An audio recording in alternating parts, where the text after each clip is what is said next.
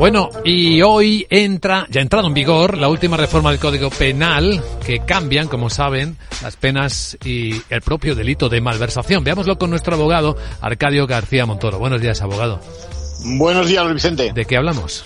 Pues de esas nuevas reglas que rigen ya en el caso de que el patrimonio público sea mal administrado o pase a manos de terceros.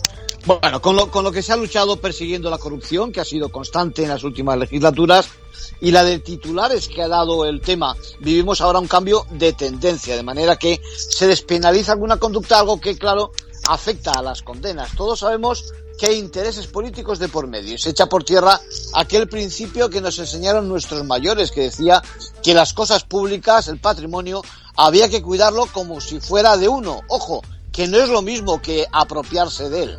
Eh, ¿Qué conductas se castigan exactamente con los artículos reformados?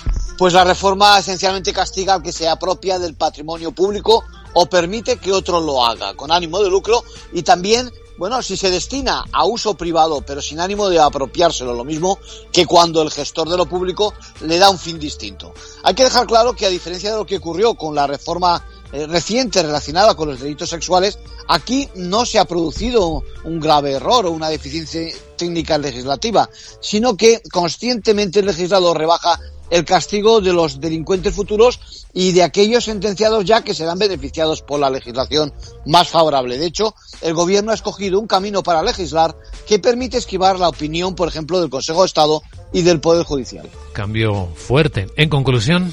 Pues eso, cambio de tendencia por parte del legislador penal, paso atrás en la lucha contra la corrupción y paso adelante favoreciendo a los ya delincuentes por la coalición de gobierno. Gracias, abogado.